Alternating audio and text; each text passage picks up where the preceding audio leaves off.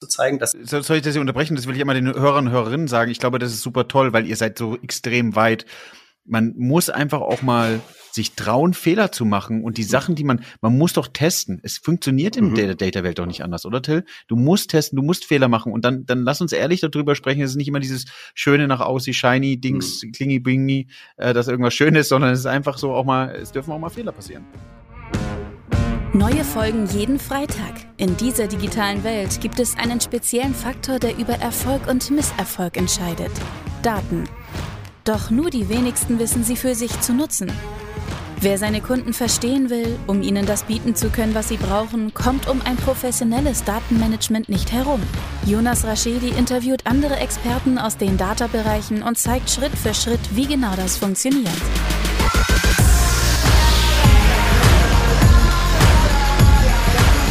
Diese Folge wird unterstützt von Rashedi Consulting. Maßgeschneiderte Webentwicklung für den deutschen Mittelstand. Plattformen, Portale und mehr.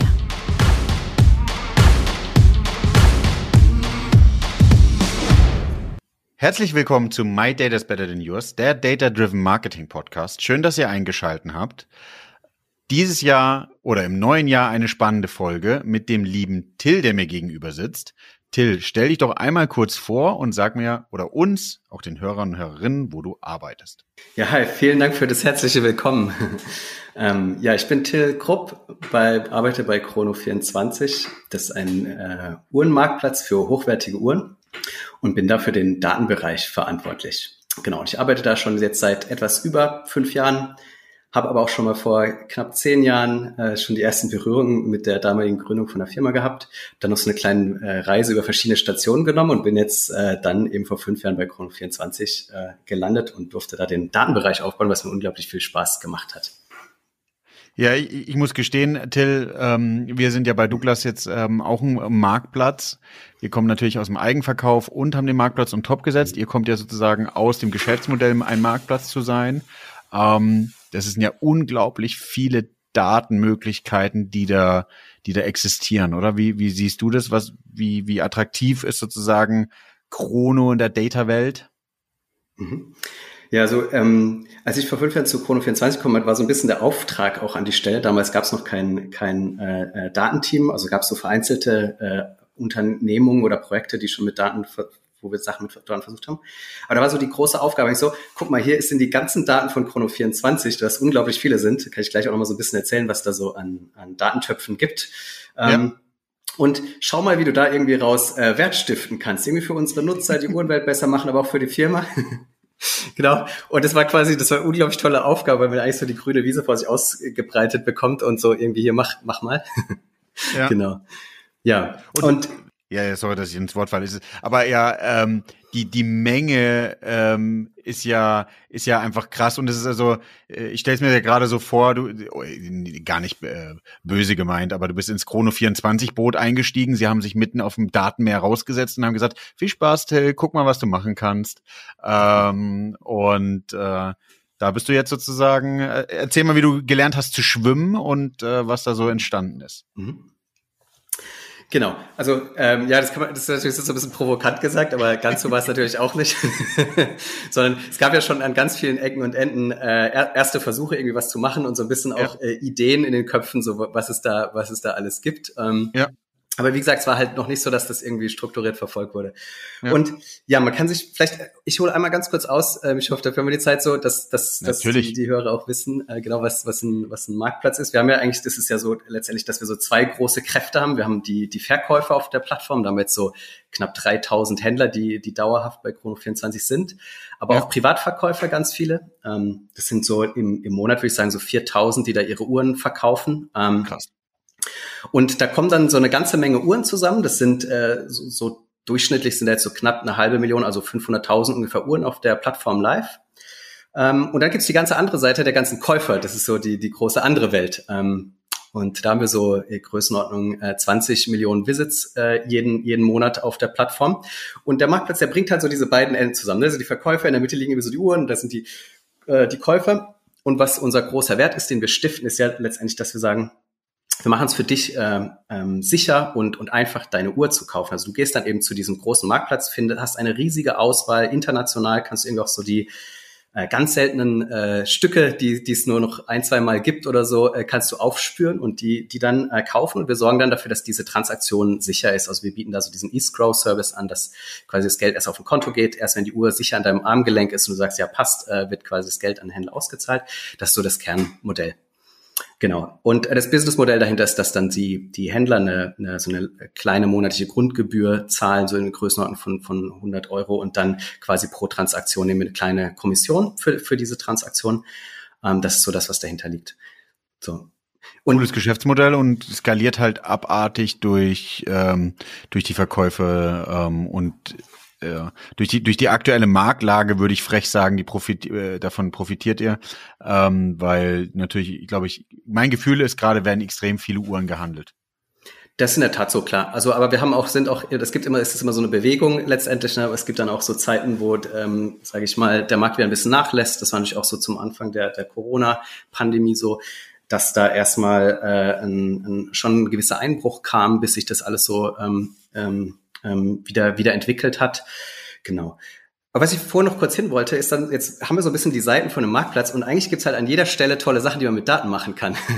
das ist so das Schöne daran. Also man hat halt irgendwie, ähm, natürlich so, muss man sehr darauf achten, wir sehen auch so Datenschutz als großen äh, Marktvorteil und versuchen da sehr, sehr vorsichtig mit umzugehen. Aber man kann natürlich mit den Kundendaten, wenn sie anonymisiert sind oder eben, wenn man ein Einverständnis hat, kann man sehr viele tolle Sachen machen, ähm, um die Plattform besser zu machen. Also da versuchen wir immer so in, in der, auch in der Kundenerfahrung zu denken. Ähm, Beispielsweise kann man versuchen, natürlich zu personalisieren. Ähm, wir haben zum Beispiel ein, ein, ein sehr erfolgreiches äh, Modell, wo wir auch gut schon einschätzen können, äh, was jemand in der in der in den nächsten Wochen für eine Uhr kaufen möchte. Ähm, das, das können, da haben wir sogar ein sehr, sehr verlässliches Modell für und dann können wir natürlich helfen in den, in den Empfehlungen und so weiter, in den, in den Recommendations und so, die, die richtigen Uhren den Nutzern anzuzeigen, dass sie besser finden können, was sie eigentlich suchen. Ähm, dann kann man natürlich rund um die Uhren ganz viel machen. Ähm, Beispiel ist natürlich die, die Watch Collection, die wir haben, wo man auch die Preisentwicklung verfolgen kann oder dass ja. wir den, den Watch Scanner, den wir entwickelt haben, da kann man ja ein Der Foto mit dem. Da müssen wir ja. auf jeden Fall einmal nachher kurz drüber sprechen. Ja. ja, auf jeden Fall. Da gibt's auch, genau, da gibt's auch ein bisschen Geschichte dazu, wie wir da hingekommen sind. Ähm, ja. Das ist so jetzt die Uhrenseite. Und dann gibt's natürlich auch bei der Händlerseite und, und äh, Privatverkäuferseite unglaublich viel, wo man auch die Seiten äh, gut unterstützen kann mit Daten. Äh, ähm, Händler sind natürlich auch an Daten zu, zu zu Verkaufszahlen oder Ansichten auf Inseraten und so weiter interessiert. Ähm, bei der Preissetzung kann man unterstützen. Ähm, also genau, ich glaube, also, die, also alles, alle Seiten. Ja, ich, ich wollte gerade sagen, sorry, dass ich unterbreche, aber es gibt so eine Menge an Potenzial. Und ich, ich, ich würde mich hier gerne kurz outen, aber das hat ja damit gar nichts zu tun, dass wir den Podcast machen, weil ich die Daten so spannend finde. Ich wollte schon immer eine Uhr haben ähm, zu meinem Jahres. Ähm, mhm. sozusagen Geburts, Geburtsjahr, Jahrestag, mhm. macht keinen Sinn, Geburtsjahr. Und dann habe ich sozusagen geguckt und ähm, da bin ich auch auf euch gestoßen und fand die Art und Weise, wie ihr Sachen kommuniziert, für mich als äh, Data-Mensch dann natürlich dann auch so die Preisentwicklung, wie stehen die da, wie sind die im Wettbewerb und so weiter. Dann noch in der Kombination mit dem, was ihr anbietet, diese, diese Sicherheit, was du auch schon erwähnt hast. Ähm, ja, kann man, kann man ehrlich sagen, ich bin, ich bin, ähm, ich bin fündig geworden. Und der Service war eigentlich auch ähm, sehr, sehr cool. Das heißt eigentlich Geschäftsmodell Leute zu verbinden und dann können wir ja gleich mal einsteigen. Und ähm, alleine dadurch, dass du so viel erzählt hast, kommt ja auch irgendwann die Situation, ihr müsst priorisieren. Mhm. Das wäre auch nochmal spannend sozusagen, wie priorisiert ihr, wie entwickelt ihr, ähm, ja, genau. Mhm. Also von daher darfst du gerne, wie, wie seid ihr denn überhaupt organisatorisch aufgestellt, ähm, Till? Wie, wie, wie, wie du bist reingekommen, hast ja natürlich jetzt Fragmente, um Gottes Willen gar nicht negativ gemeint, sozusagen, dass die haben sozusagen ja mhm. unterschiedlich mhm. schon mal was gemacht. Aber wie ist dann die Reise begonnen? Wie hat die Reise mit dir begonnen? Mhm. Ja, erstmal danke, dass du auch so eine tolle Erfahrung hattest auf dem Marktplatz. Es freut uns natürlich, weil uns das so eine unglaubliche Herzensangelegenheit ist, dass, dass so die Kauferfahrungen immer positiv sind. Also das kann, das, das ist so einfach wirklich so am Herzen, auch ein riesiges Customer Service Team aufgebaut, ähm, die das genau sich zu, zum Herzen genommen haben und versuchen, jeden Kauf äh, quasi einmalig zu machen, dass man da echt positiv rausgeht. Es freut mich, das zu hören. genau. Aber so ein bisschen jetzt zu der Reise. Ähm, ja. Ja, also letztendlich, haben wir da so ein, ich würde sagen, einen relativ experimentierfreudigen Ansatz verfolgt ähm, und auch relativ opportunistisch am Anfang, weil wie du, wie du gesagt hast, man kann nicht alles äh, gleichzeitig machen und, und Fokus ist, glaube ich, so ein Schlüssel, äh, dass die Dinge richtig funktionieren. Also lieber macht man zwei Sachen und die werden dann, die klappen dann und dann kann, oder man ja. kann sie zur Seite legen und weiß, das wird nix, ähm, ähm, als dass man irgendwie zehn Sachen so halb und dann, dann ist man nicht richtig weiter. Und ähm, wir haben da äh, am Anfang relativ stark so eine Art, äh, wie, wie so eine Art Ideenliste gehabt. Äh, jetzt nicht die nicht in Lösungen formuliert war, sondern eher so welche welche Probleme oder welches Wissen wir irgendwie noch so nutzen wollen. Ähm, und haben da immer sehr gut versucht, daraus auszuwählen, was wir so als, als erstes vorknöpfen. Und ich würde sagen, da waren so ein paar Kriterien, wie wir uns die Sachen ausgesucht haben, waren. Ähm, das eine ist, wir wollten immer schon ein bisschen was Neues machen und irgendwas, was, ein, was wirklich einen Hebel aufs Geschäft haben kann. Also wo wir irgendwie einen Impact erreichen und irgendwie nicht nur irgendwas von, von 80 auf 90 Prozent besser machen, sondern wo wir irgendwie was Neues, Cooles machen. Ähm, gleichzeitig haben wir immer versucht drauf zu gucken bei den Themen, dass die nicht zu, zu, zu komplex sind. Also zum Beispiel die Watch-Scanner-Idee, die gab es schon relativ lange von verschiedenen Seiten aus der Firma auch und, und auch bei uns. Die haben wir aber viele Jahre auch immer wieder zur Seite gelegt und gesagt, also damals gab es noch nicht die ganzen vortrainierten Bildarchitekturen äh, ähm, für, für neuronale Netze. Ähm, und da war dann immer die Frage, forschen wir da selber und entwickeln das oder, oder warten wir noch? Und das haben wir dann zum Beispiel, das war zu groß. Da haben wir gesagt, wir sind jetzt nicht eine, ein Forschungsunternehmen, haben kein Riesentier. Das können wir nicht, können wir einfach nicht machen. Da sitzen wir ein halbes Jahr dran oder so und dann, dann kommt nichts raus. Und dann hab, so haben wir halt die Sachen gepickt. Sollten massiven Impact haben. Es muss irgendwie lösbar sein und darf auch nicht zu groß sein. Ähm, und irgendwie muss absehbar, dass es sein, dass man irgendwie diesen Durchstich schafft. Und dann haben wir da so immer ein, ein Thema nach dem anderen gepickt und, und sind da dran gegangen. Und mit der Zeit ist da auch echt ein tolles Team rausgewachsen. Äh, ähm, und äh, mittlerweile sind wir jetzt im, im Data-Bereich äh, 18 Leute. Ähm, Krass. Und Genau, und das ist auch die, die Arbeit von all diesen großartigen Menschen und auch von den anderen in der, im Unternehmen, die alle sehr, sehr datenhungrig auch sind. Da haben wir ein großes Glück. Also es gibt sehr viel Datenhunger bei uns im Unternehmen und, und auch Freude, dann aus diesen Dingen was zu machen.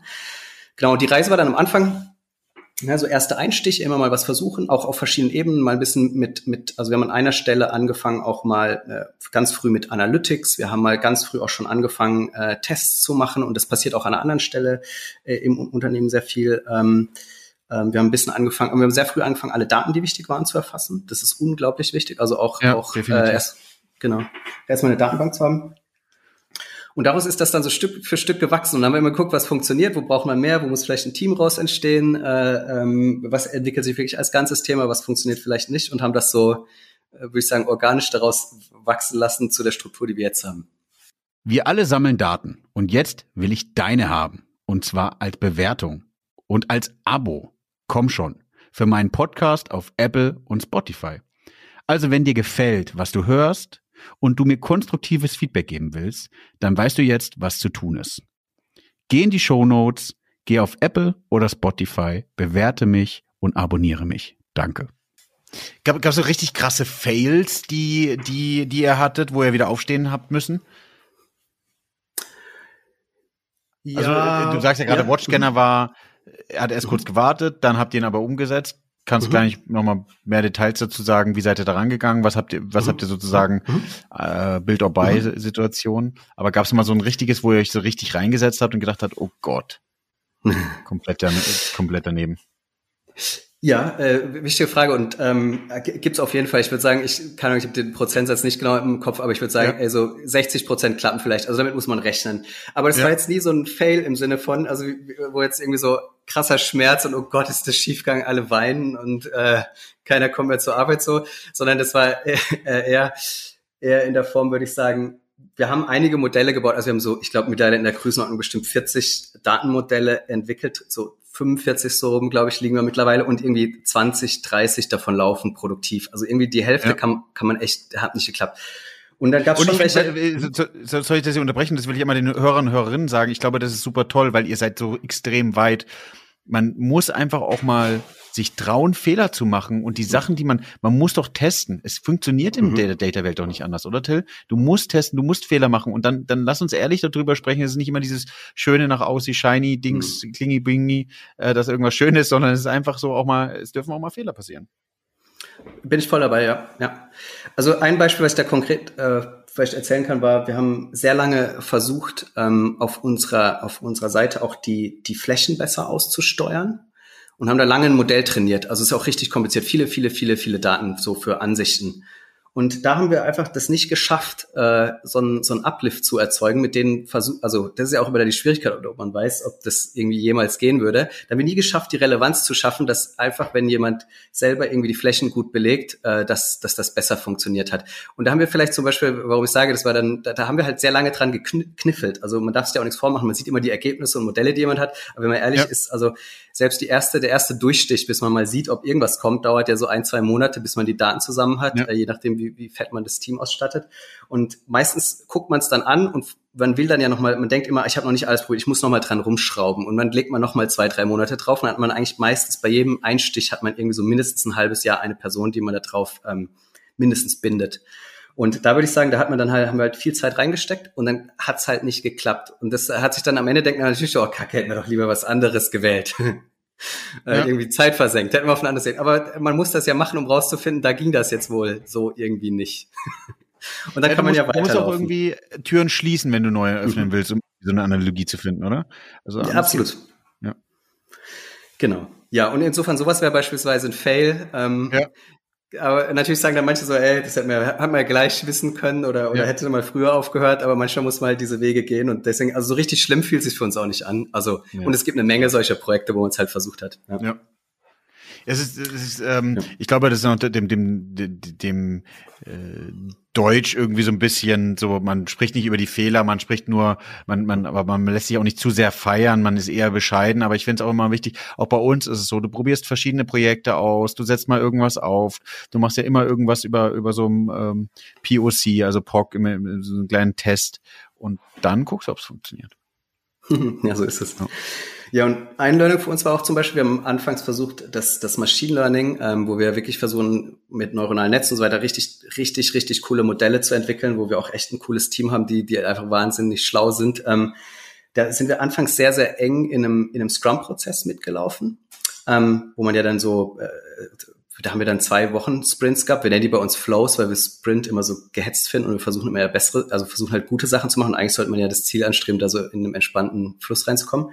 Und da war, sind wir, haben wir das mit dem Machine Learning auch in diesem zwei Wochen Flow gemacht und haben dann aber gemerkt, dass das total zum Beispiel für Datenmodelle am Anfang in so einer ganz frühen Phase, um das mal rauszufinden, ob das klappt, nicht, nicht funktioniert hat. Da war das dann so, naja, man hängt halt jedes, jede Woche, sage ich mal, bei jedem Stand-up die gleiche Story hin, sagt immer, ich arbeite an diesem Modell, ich arbeite an diesem Modell, ich arbeite an diesem Modell. Und das ist unglaublich unzufriedenstellend, weil man hat nie das Gefühl, dass man vorwärts kommt. Und wenn man dann sagt, naja, zerschneid's doch mehr in so, was du da genau machst, dann ist das so fast wie so eine Fessel, weil man ist da ja eher wie so ein Koch, der gerade immer so verschiedene Gewürze immer so abschmeckt und irgendwie was reinschüttet und mal guckt. Und jetzt sagst du dem, ey, sag doch mal, was du als nächstes reinschüttest, bevor er es gemacht hat, so welches Gewürz du nimmst, so. Und das ist halt auch irgendwie doof. Und dann haben wir irgendwann, ist wie so beim, beim Feature-Testen, oder? Also ich, aus dem E-Commerce komme ich ja so dieses Customer Lifetime Value und du, du, du nutzt dafür irgendwie unterschiedliche Attribute, nimmst das eine mal rein, nimmst es wieder raus, nimmst das andere wieder rein, nimmst es raus und du machst dann echt drei Monate lang, ja, was machst du gerade? Ja, Ziel wie berechnen. Okay, mhm. und was mal, und was? Ja, einzelne Attribute reinfügen und ausfügen und gucken, ob genau. das Modell gut ist. ja, ein schönes Beispiel. Exakt so ist es. Und ja. wenn du jetzt sagst, schreib das mal auf Zettel, ja, das macht ja. halt keinen Spaß. und dann haben wir das irgendwann da so rausgenommen, weil wir gesagt haben, ey, das läuft so nicht. Das funktioniert, man muss das ja auch dann irgendwann akzeptieren, dass, äh, dass, dass halt die vielleicht erstmal in so einer gewissen Phase eine andere Art von Umgang damit brauchen. Eher so, und wir arbeiten, haben dann eher stärker mit Timeboxes ge gearbeitet. Ja, wir haben gesagt, cool. ey, komm, wir, wir nehmen uns da jetzt mal ein, zwei Monate äh, Zeit, setzt die mal da rein und dann gucken wir, wo wir stehen und überlegen weiter so, dass wir das dann eher so gemacht haben und eher freier gelaufen sind. Und erst dann an dem Punkt, ähm, ähm, also es war auch bei, beim Watchscanner beispielsweise so, äh, ähm, da, da haben wir das genauso gemacht. Da haben, kam dann irgendwann der Punkt, wo, wo wir noch mal drüber gefragt haben, und es kam auch noch mal die Idee auf, ähm, ja, sollen wir das nicht machen? Und dann haben wir noch mal geguckt, dann haben wir gemerkt, ah, jetzt gibt's mittlerweile auch echt gute, vortrainierte Modelle. Wir müssen nicht mehr irgendwie ähm, wir müssen nicht mehr irgendwie was selbst äh, forschen, ähm, äh, könnten ein vortrainiertes Netz nehmen und das dann versuchen mal damit zu lösen, ähm, was noch schwer genug ist. Also, weil von außen klingt das Problem ja total logisch. Jeder, ja. jeder auch bei Meetups kam bei uns drauf, sagt, ey, mach doch so ein Ding wie bei Vivino oder so, wo ihr Uhr fotografiert und dann Genau, und dann denkst du mal über das Problem nach, dann merkst du, ja, die Uhr, die hat ja eigentlich, also die hat halt Zeiger und die bewegen sich. Jedes Bild stehen die Zeiger an irgendwie einer anderen ja. Stelle. Manchmal ist die, die Brand überdeckt. Dann gibt's halt unglaublich viele Uhren, die optisch sehr, sehr ähnlich sind, weil auch viele ja so ja. versuchen, die nachzubauen. Ähm, Ähm, und da kommt es auf ganz viele De Details an. Und das ist wirklich ein viel schwieriger Task, als jetzt irgendwie zu erkennen, so von außen, so ungefähr so wie so ein Classifier. So, ist es ein Tisch? Ist es ein Regal? Ist es ja. ein, äh, ein Ball? Das sind ja völlig auch so große andere Formen. Und, ist viel leichter. Und bei Vivino ist es ja sozusagen so, äh, um euch abzuholen, die, die mhm. Weinkenner, äh, da kannst du deinen Wein scannen, kannst ihn bewerten und äh, das, du, du scannst halt das Etikett und das, da steht ja auch schon alles drauf. Äh, jetzt, genau, da steht der Text drauf und nimmst du einfach fertig. Ja, ja, ja. Und deswegen, das ist viel schwieriger, das denkt man gar nicht aber es ist echt ein schweres Problem. So, und dann haben wir diese, diese vortrainierten Modelle nehmen können von dort und dann war das wirklich so, eben deswegen kann ich die Reise jetzt so ein bisschen erzählen. Ähm, also am Anfang haben wir, wie gesagt, immer gesagt, ey, das geht gar nicht, die ersten Jahre, ähm, weil da einfach auch die Technologie gefehlt hat. Oder es geht, da musst du aber hier richtig lange forschen, das war nicht unser Ding. Dann haben wir immer gemerkt, ey, das könnte soweit sein, dass man das damit äh, beginnen kann und einen guten Einstich hat. Äh, dann haben wir daraus, äh, das hat dann wirklich auch so ungefähr diese Zeit gedauert, ein paar Monate halt experimentiert. Wir versuchen immer sehr schnell diesen Durchstich zu machen. Nimm mal ja, die Daten, piek, piekst da irgendwie durch, steck das da rein, guck mal, was passiert, wie gut das schon so ist. Und dann haben wir gemerkt, ah ja, das könnte, das könnte wohin führen. Ähm, und eine große Voraussetzung, was man auch noch sagen muss, ist, dass du halt natürlich unglaubliche Datenmengen hast. Wir haben halt äh, durch, ich hatte ja vorhin gesagt, wir haben so eine halbe Million Uhren dauerhaft auf der Plattform und über die ganzen Jahre haben wir bestimmt mittlerweile ganz, ganz genau weiß nicht mehr, irgendwas so zwischen sieben und, und zehn Millionen Uhren haben wir schon gesehen ähm, mit Bildern, die man natürlich dann zum Trainieren nutzen kann. Und das braucht man auch. Und dann haben wir halt eben gemerkt, ey, das könnte gehen. Und dann hat ähm, ähm, einer unserer Machine Learning Engineere hat halt einfach ein großartiges Modell da gebaut mit ganz viel Raffinesse noch, um das besser zu machen, dass man wirklich halt die, die Uhren erkennen kann. Dann hat so dieser Prototyp gut genug funktioniert. Deswegen erzähle ich jetzt die Reise. Das war so dieser Modus. Man macht ja. das so quasi eher so mit Timeboxes, guckt, wo man steht und entwickelt das. Und dann kam der Punkt, wo wir gesagt haben, ey, das kann jetzt ein Produkt werden. Und äh, dann haben wir uns auch mit, mit ähm, unseren Produktteams austauschen, unseren App-Teams. Und die müssen dann, da ist immer noch Weg zu gehen, weil die müssen dann ja daraus wirklich was, was für den Endanwender gut funktioniert, auch eine, eine ja. Lösung machen. Das vergessen auch viele.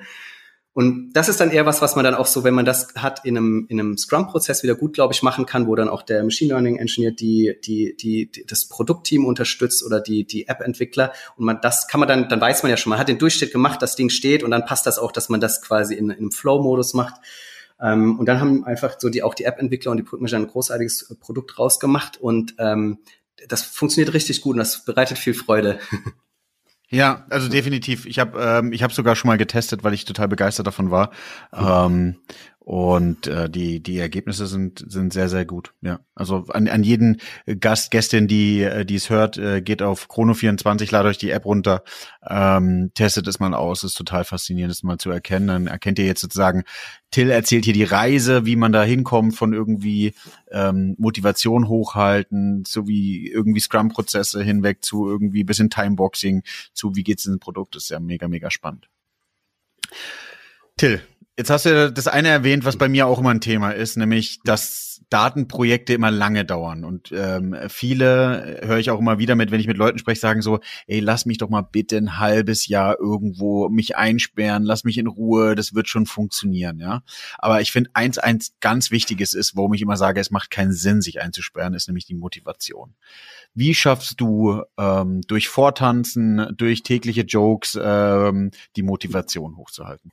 Ich glaube, letztendlich ist das ein, auch ein Team, eine, eine, eine Teamsache, also wie die Stimmung im Team ist, wie man zusammenarbeitet und wie man, wie man sich austauschen kann. Also ich glaube, klar, man braucht so ein bisschen Ruhe, aber man braucht die Ruhe mit trotzdem genügend Austausch. Also was einem ja trotzdem hilft, ist, dass man sich, sage ich schon, mit Gleichgesinnten auch manchmal einfach so den Break machen kann und mal einen Schritt zurücktreten kann und erzählen kann, was man da gerade macht. Und oft sind dann ist so, dass ähm, kriegt man da ja doch total gute Einsichten nochmal auf das, wo man gerade steht. Ähm, oder, oder kriegt selbst einfach Impulse dabei, während man das erzählt. Das ist ja so dieses klassische Rubber Duck Thema. Ne? Man könnte es auch irgendwie so eine, manchmal hilft es ja, wenn man einfach das, was man tut, sag ich mal, der, der, der Badeente auf dem Tisch erzählt und währenddessen denkt man, ja klar, das ist eigentlich, ich bin voll auf dem Hohlweg oder ich bin voll gut, ja. ah krass, warum bin ich da noch nicht drauf gekommen?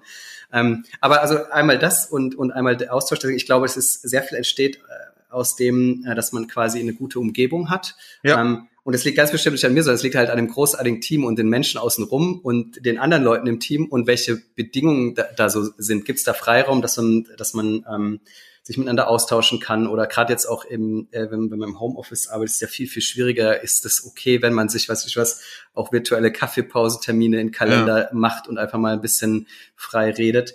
Und ich glaube, das ist da ganz wichtig. Und das ist natürlich immer eine Balance. Man hat immer Running Business, das muss man auch bedienen. Ähm, aber man muss eben gerade in diesem Datenmodellierungsbereich, von dem ich jetzt viel erzählt habe, ähm, muss man extrem darauf achten, dass man diesen Raum für dieses, äh, was auch du gesagt hast, dieses lang, lang, was viel Zeit braucht, diese, weil es sind echt schwierige Tasks, also das darf man nicht vergessen. Das klingt immer so einfach, wenn das rauskommt, aber das sind einfach hochkomplexe Aufgaben. Und dafür muss man einen Raum schaffen. Und den muss man schützen. Ja, sonst wird es jeder machen. Und ich finde das auch nochmal ein super, super, super Vergleich zu, ey, du darfst nicht einen Machine Learning Experten einstellen, du kannst nicht einen Data Scientisten einstellen, der wird, der, der wird depressiv. Du brauchst ja auch jemanden im Austausch, ja. Und wie machen wir es bei Douglas? Ich finde, in meinem Team ist es, habe ich gelernt, es ist ultra wichtig, dass wenn jemand irgendwie sich um, um CLV kümmert, dass der sofort mit jemand anders spricht, ja. Der macht ein bisschen was und dann zeigt er es jemand anders und sagt, hey, guck mal, das war meine Idee, so habe ich, so bin ich angegangen, was sagst du dazu? Und damit hast du ja auch schon kleine Erfolge, nicht den ganz, ganz großen, aber du hast irgendjemand, der immer wieder mit begleitet und die sich gegenseitig pushen und sagen, ey, geil, so hat es funktioniert, mach mal das. Ich habe hier die Idee von, von, von was anderem.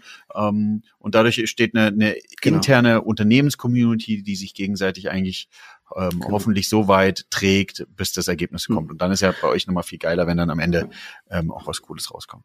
Und es ist genauso, wie du sagst, also gerade mit dem CLV ist ja auch ein schönes Beispiel. Da hast du irgendwelche Thesen, woran das irgendwie hängt. Also da hilft ist ja auch sehr wichtig, mit den, mit den Fachbereichen zusammenzuarbeiten. Die haben irgendwie Ideen, ich glaube, für den Wert, da spielt das eine große Rolle, das eine Rolle. Dann kannst ja. du das versuchen, in Features zu packen und damit reinzustecken. Ja. Und dann erzählst du irgendwann mal, was so funktioniert hat, was nicht funktioniert hat, was vielleicht signifikant war oder nicht und so. Da lernt man ja schon ganz viel und das ist auch ein wichtiger Austausch. Und während man das erzählt, kommt dann einem ja vielleicht noch so, ah, Mensch, hast du mal daran gedacht? Vielleicht könnte ich ja auch noch auf, auf das gucken oder so. Und dann hast, ja. gehst du wieder zurück an dein Ding, äh, setzt dich wieder, sperrst dich wieder zwei Stunden ein und denkst du, wow, cool, das kann ich jetzt mal weiterverfolgen. Also ja. das ist, lebt ja immer davon, dass man diesen parallel zu, zu der Arbeit quasi diesen Dialog irgendwo führt und, und so die versucht, das auch in Worte zu fassen, was man tut. Ähm, deswegen bin ich da voll bei dem, was du sagst. Vielleicht noch, muss man noch ein bisschen unterscheiden. Ähm, bei uns im Team haben wir mittlerweile ein, äh, ein Analytics-Team und eben das Data Science-Team und Machine Learning-Team. Ähm, man muss ein bisschen, glaube ich, diese Disziplin auch noch ein bisschen unterscheiden, weil die nicht, nicht ganz gleich funktionieren. Also ich würde sagen, zum Beispiel bei, bei Analysten, es gibt viel mehr ähm, so Ad-Hoc-Anfragen, Reporting-Anfragen, ähm, ähm, oder irgendwie so Reports, die man bauen muss, da, da, da ist es viel schwieriger, ähm, sage ich mal, das auszublenden, als jetzt vielleicht bei Machine Learning Engineers oder Data Scientists. Da kann man natürlich schon ein bisschen auch anders mit, mit umgehen und muss man auch, damit, damit der, die, die effektiv arbeiten können. Das ist vielleicht nochmal wichtig zu sagen, dass man nicht jetzt denkt, ähm, das muss überall so sein, aber es gibt ja sehr, sehr unterschiedliche Rollen da auch. Am Anfang versucht man das vielleicht auch mit Einzelnen erstmal zu lösen, die dann alles machen. Das ist auch okay, solange das Team wächst. Aber irgendwann spezialisiert es sich ja so ein bisschen, dass man eher so die hat, die, genau, die eher so die deskriptiven Daten machen. Ja. die vielleicht so ein bisschen das Testing ähm, oder oder so äh, ja, alle Arten von, von Experiment, Experimenten zu steuern, auszuwerten. Das kann man auch in einzelne Rollen oder gemeinsame Rollen legen und dann hat er so die, die Modelle entwickeln und das, das kristallisiert sich oder das ist auch das Data Engineering, wo man die Plattform eigentlich dafür schafft. Man schichtet das ja so aufeinander und alles hat unterschiedliche Arten, äh, wie es, glaube ich, gut funktioniert. Ähm, mir hilft da immer sehr gut diese, diese äh, Pyramide von Monika Rogati. Ich weiß nicht, ob du die kennst, so mit den Bedürfnissen von, ja. Data. Finde ich, die, ich habe die immer im Kopf. Sehr gutes Beispiel, ja. Genau, die ist ja sehr komplex, aber wenn man das, man kann ja. die Ebenen auch so ein bisschen zusammenschieben, aber da hat man irgendwie unten braucht man irgendwie Datengrundlagen, sonst kann man ja nichts ja. machen. Irgendwo müssen die Daten erst stehen, dann musst du irgendwie anfangen, irgendwie eher so äh, äh analytisch damit umzugehen, also irgendwie KPIs, Auswertungen, sonst hast, sonst kannst, braucht Genau, Dashboard ja. und so weiter. Und dann legst du irgendwie die, die Experimentierfreude drauf, weil du sagst, ja, wenn ich Dashboard so nachvollziehen kann ich irgendwie, genau. Ja. Und dann ganz oben packst du halt irgendwie, dann fängst du an, eigentlich Datenmodelle zu machen und ja, sich. Ja, genau. Ja, Predictive in die Zukunft, ja, Forecasting. Der ist super. Und genau das ist so. Die meisten kommen irgendwie her und sagen, ja, lass uns mal einen ML-Case machen, wo du sagst, Entschuldigung, hm. kauf dir doch erstmal ein Auto, wenn du auf die Rennstrecke willst. Also ist doch irgendwie so, äh, mach doch erstmal den einen Schritt vorm anderen. Ja. Äh, Till, eine ne andere Frage, weil mich das noch brennend interessiert und wir mit der Zeit ja so mhm. mega rasend hier durchlaufen.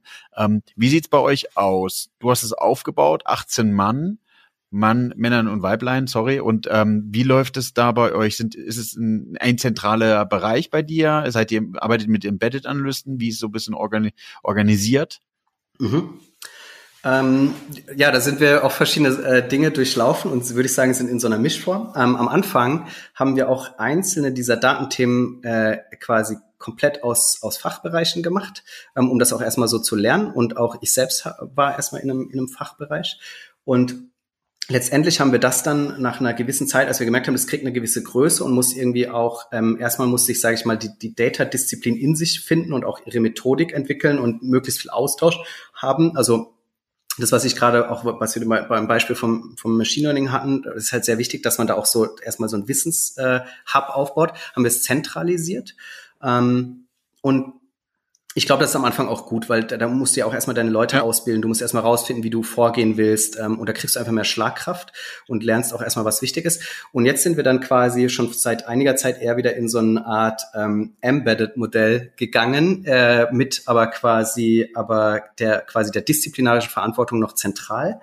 Ähm, so Hub-and-Spoke-Modell mehr oder weniger, oder? Also ja, genau. Stelle, enablen, pilotieren zentral und dann die, die Evangelisten, die Jünger, die äh, mit der Bibel sozusagen, mit der Data-Bibel mhm. durch die Gegend laufen, äh, sitzen dann die jeweiligen Fachabteilungen.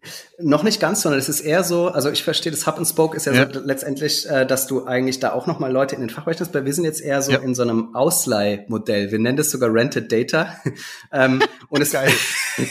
und und die Idee ist so, also natürlich, also die, also die ganze Magie von Daten, um mal da kurz so anzufangen, ja. passiert ja irgendwo anders. Die passiert nie im Datenbereich, weil du kannst nie Wirkung erzielen. Du hast ja nie die Hebel, wo das irgendwie in Wirkung kommt. Und uns ist Wirkung Definitiv. unglaublich wichtig. Genau. Und deshalb musst du eigentlich irgendwie erschaffen, ähm, dass du den Menschen hilfst, die quasi an der, an der Frontline sitzen. Also ja, die, die ja. irgendwie die Interfaces bauen oder die App bauen oder das Produkt bauen oder die im Customer Service arbeiten oder im, im Private Client Advisor, die, die die großartige Arbeit machen. Und die musst du ja irgendwie, denen musst du damit helfen, damit irgendwas eine Entscheidung oder der Geschäftsführung, dass irgendeine andere Entscheidung passiert oder irgendwie besser gehandelt werden kann, dass Wert entsteht.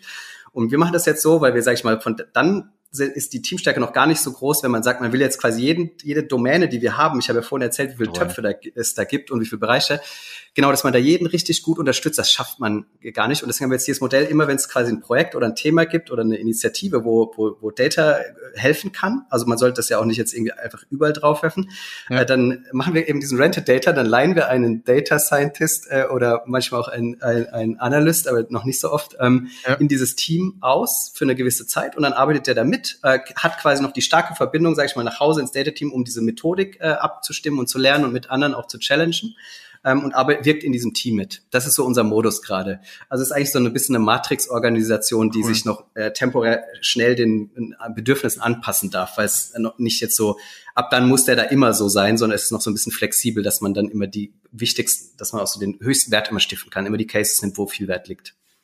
Wie, wie ist es dann bei euch, Till? Ähm, Thema Self-Service. Gibt in den Teams dann, also trainiert ihr die Leute, dass sie irgendwie sich ihre Daten selber anschauen können? Oder wie können die selbst Zugriff? Wie kriegen zum Beispiel Produktleute, Marketingleute Zugriff auf ihre Daten? Genau, also klar, Self-Service ist uns auch sehr, sehr wichtig. Ähm, äh, ich meine, das ist ja die Grundaufgabe, dass man versucht, die Leute mit, mit sinnvollen Daten auszustatten und möglichst auch erstmal äh, zu Selbsthilfe helfen. Also dass sie einfach selbst sich möglichst viel, was sie brauchen, benötigen, ähm, dass sie selbst wirken können. Und das ist bei uns hauptsächlich über, über BI gelöst ähm, wir stellen halt, ähm, das ist noch sehr guided Self-Service, also wir bauen Dashboards erstmal strukturiert auf und die sind nicht so, sag ich mal, frei konfigurierbar, wie man sich das manchmal vorstellt, dass man jetzt irgendwie alles irgendwie äh, sich zusammenziehen kann und so, aber in einem gewissen Grad schon, also irgendwo dazwischen. Ähm, und das ist dann eigentlich die Hauptanlaufstelle in unserer Firma, um, um so äh, selbst Daten ähm, Daten, auf Daten handeln zu können und seine Daten zu bekommen. Man kann da Reports ziehen, man kann sich Daten exportieren, kann da irgendwie weiter mitbauen, kann damit auch gerne mal rumexeln oder was auch immer man will, äh, kann die da rausladen, kann die ähm, sich auch nach verschiedenen Dimensionen und so weiter zusammenklicken, ähm, kann analysieren, auch eher so, so explorative Analysen machen. Ähm, da stellen wir halt ganz viel über so Dashboards erstmal den, den Zugang zur Verfügung. Ähm, und dann ist natürlich immer das Zusammenspiel äh, auch äh, mit Analysten oder mit Data Scientisten hilft dann natürlich, wenn man ein bisschen tiefer will oder noch mehr braucht, ähm, lösen wir das dann eher über so einen, so einen Austausch ähm, oder eine Unterstützung oder eine Beratung und versuchen das dann dann aber auch nach und nach natürlich immer in, in Dashboards oder eben diesen Self-Service darüber zu gießen. Sehr nice. Ähm, ich, ich sage immer Team, äh, Team Buffet oder Team, ähm, Team Menü. Das heißt, du bist äh, auch wie ich Team Buffet. Also wir stellen, wir, äh, ich sage immer, BI ist sozusagen wie so ein Restaurant. Du produzierst die ganze Wertschöpfungskette von Einkauf und Großhandel, Produktion in der Küche und so weiter. Und dann stellst du die Daten eben hin auf einem Tisch, schön serviert, beschrieben, Data Governance und Co. Und dann kann man, kann jeder zugreifen und sich die Daten nehmen. Und wenn jemand dann trotzdem einen Sonderwunsch haben möchte, dann kommt euer Rent äh, Data Scientist oder Rent Analyst ins Spiel und ähm, das Spiegelei wird eben dann auch noch mal mit Zwiebeln und Käse und mir fällt nichts mehr weiteres ein gemacht. Aber es ist ein schönes ähm, Beispiel. Ja. ähm, auf, aufgrund der Zeit, Till, und wir, ich merke gerade, wir könnten Stunden sprechen. Ich glaube, wir sollten auf jeden Fall vielleicht noch mal eine zweite Folge aufmachen, weil ihr so spannende Sachen auch gemacht habt. Ähm, gibt so den Aha-Effekt, gibt so die Themen, also viele fragen mich da Hörer und Hörerinnen immer so wie, wie habt, wie habt ihr das denn dann oder wie treiben das dann die Gäste in die Organisation? Was sind so die Aha-Effekte? Was sind so die, die für dich schönste Moment, wo du gesagt hast, hey geil, deswegen mache ich das Data-Thema und deswegen bringt es jetzt bei, bei Chrono 24 so viel? Eigentlich freue ich mich am meisten, wenn äh, irgendjemand anders im Unternehmen äh, sagt, wow, cool, da hab, haben mir Daten voll geholfen oder ich habe da voll gut Daten bekommen und äh, dann konnte ich das Problem lösen. So, das ist, äh, würde ich sagen, sind immer die schönsten Momente und da, da gibt's immer mal wieder welche davon ähm, in, in welcher Form auch immer. Und das, was, was ich da halt an, an Chrono unglaublich toll finde, ist, dass es da so einen schönen, ähm, ein, das, das trifft auf sehr, sehr schöne, ähm, auf einen sehr schönen Boden, sage ich mal. Der, der ist quasi, der, der, der freut sich darüber. Der, man kann da Samen reinwerfen und da kommen richtig schöne Blumen raus. So, weil alle Leute haben Lust auf, also wirklich es wird ganz viel Daten nachgefragt. Viele Leute denken da schon drüber nach, was man ja, was ja nicht so selbstverständlich ist und, und, und wollen sich damit auch auseinandersetzen. Also es könnte ja auch anders laufen, äh, dann hätte man eine schwierigere Situation, dass, dass jemand sagt, oh, was für ein Zeug hier, das irgendwie so die ganzen Zahlenkolonnen, ich kann das gar nicht mehr sehen und geh mir weg damit. Das passt schon alles so, wie ich das irgendwie machen will. Ich brauche da keine Daten oder so. Und das ist halt bei uns nicht so und das freut mich jedes Mal. Also es ist eher so, dass wir wirklich viel, viel Nachfrage danach haben. Ähm, und das ist einfach eine schöne, schöne Lage, in der man halt auch viel machen kann. Und man muss dann eher auch ein bisschen aufpassen, dass man es nicht äh, übertreibt und an den falschen Stellen macht. An manchen Stellen ist das ja auch okay, dass man nämlich einfach mal vorwärts rennt, sonst wird man zu langsam. Man muss auch nicht alles bis ins letzte Detail ultra überoptimieren. So an ein paar wichtigen Stellen sollte man das machen, ähm, gerade wenn irgendwie viel von abhängt, aber es ist auch an vielen anderen Stellen einfach okay, mal loszulaufen und erstmal zu machen, das ist auch okay. Ähm, das darf man nicht vergessen. So. Aufgrund der Zeit und äh, Till, du musst mir jetzt einfach versprechen, dass wir eine zweite Folge machen. Ähm, Stelle ich dir meine zwei Fragen nämlich, weil wir auf mhm. zeitmäßig 35 Minuten, wenn wir jetzt nochmal äh, fünf Minuten sozusagen, die zwei Fragen kennst du, glaube ich. Erste Frage ist immer, wie würdest du dein Data Game mit einem Filmtitel beschreiben? Ausgedacht oder eigener?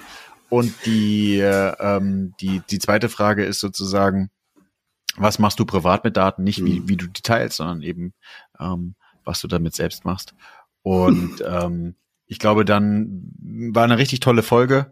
Ähm, die, die Hörer und Hörerinnen haben definitiv, glaube ich, was mitnehmen können, auch mal die Entwicklung. Und wir können uns dann überlegen, ähm, ob wir vielleicht auch mal nochmal ein Video gemeinsam bei euch im, im Chrono 24 Office aufnehmen, weil ich glaube, das ist auch cool. Und das wäre jetzt meine letzte Frage, die ich nämlich an euch stellen würde. Wie findet ihr gerade Mitarbeiter im Data-Bereich? Ja, erstmal zu dem äh, Filmtitel. ich ja. habe sogar, ich habe ein bisschen drüber nachgedacht. Ich habe einen, einen echten alten, wirklich sehr alten Film äh, genommen, den ich irgendwie da passend finde. Und zwar heißt er auf, also zählt nur der deutsche übersetzte Titel, der heißt Die unglaubliche Reise in einem verrückten Flugzeug. Der kam 1980 aus, super alter Film.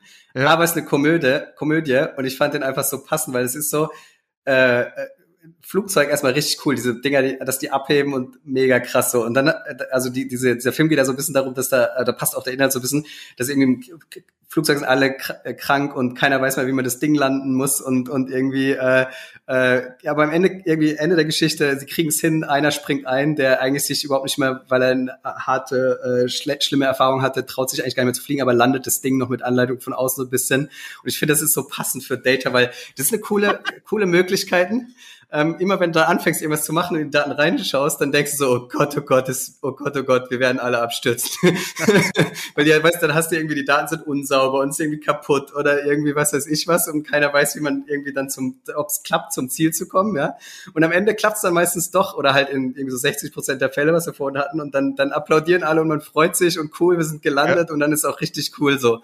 Und das fand ich einfach schön passend für die, für wie, das eigentlich ja. so oft abläuft. Ich finde, ähm, ich finde, das ist total ehrlich. Ja, finde ich cool. Ich glaube, es ist in jedem Bereich so, dass man zugeben muss, dass man auch mal Fehler passieren und äh, äh, da kann man sich auch mal ein bisschen das mit Humor nehmen. Ja. Und wir hatten mal im Team nach Teammottos gesucht. Da ist der, der Titel, der mir am stärksten hängen geblieben ist, ist immer CEO Data Alligator. Der ist aber einfach nur, der einfach nur lustig. das soll jetzt nichts ja. sagen. Ja, nee, nee, aber, aber könnte auch auf dem Abi-Shirt, ja. Ja. Genau. Ja, privat mit Daten hattest du ja auch noch gefragt. Ähm, ja. Ja, da ist es in der Tat so, ich habe, ich, mir, machen Daten selbst auch Freude, ähm, auch wenn ich sehr breit interessiert bin, gucke mir auch viele andere Sachen an, aber ich habe in der Tat sehr lange mal, ähm, weil du nach einem konkreten Beispiel auch gefragt hast, ähm, mit äh, den, den SDG, ich weiß nicht, ob du das kennst, diese Sustainable Development Goals von der UN, ähm, wo, wo so, was man so weltweit erreichen will, äh, ja. äh, in Ziele gefasst ist. Und da, damit habe ich voll lang selber rumexperimentiert, weil ich es ultra spannend fand, so zu gucken, wohin entwickelt sich Bevölkerung, wie äh, sind so die, die Ressourcen der Erde, wie, wie schnell sind die quasi erschöpft und so. Und da gibt's echt coole Daten, wenn man so ein bisschen guckt. Äh, da, da sind äh, gibt zum Beispiel auch dieses Earth 3 Modell, was irgendwie 2052 vorhersagt, wie so die Planetary Boundaries nennen die das immer, wie die erschöpft werden und so. Ja, und das fand ich ultra cool. Hab die immer zu Hause auch mein, mein äh, äh, meinen Rechner angemacht und habe mir da immer die Daten reingezogen aus der Weltbank und so und habe echt einige Zeit, jetzt im letzten Jahr war nicht so viel Zeit, weil so viel los war, aber da habe ich echt lange mit drin rumgespielt, äh, weil es einfach so spannend selber war. Ähm, ja, also das auf jeden Fall, ich mache manchmal das auch als Hobby so ein bisschen, muss ich sagen. Ähm, ähm, oder guck auch mir viele Unternehmen an, so die im Public Market sind, wo man einfach gut die Zahlen reinkriegt und, und ja. guck mir an, wie sich das so, äh, das spiele ich einfach gerne mit. Ähm, manchmal auch mit mit äh, mit neuronalen Netzen, als das so am Anfang aufkommt, habe ich auch viel mitgespielt, habe mal versucht Wortspiele, weil ich die so lustig finde, selbst zu generieren. Ja, stimmt. Wortspielwitze, aber das war gar nicht so einfach. Nee, glaube ich, ja. ja. Talentfrage am Ende.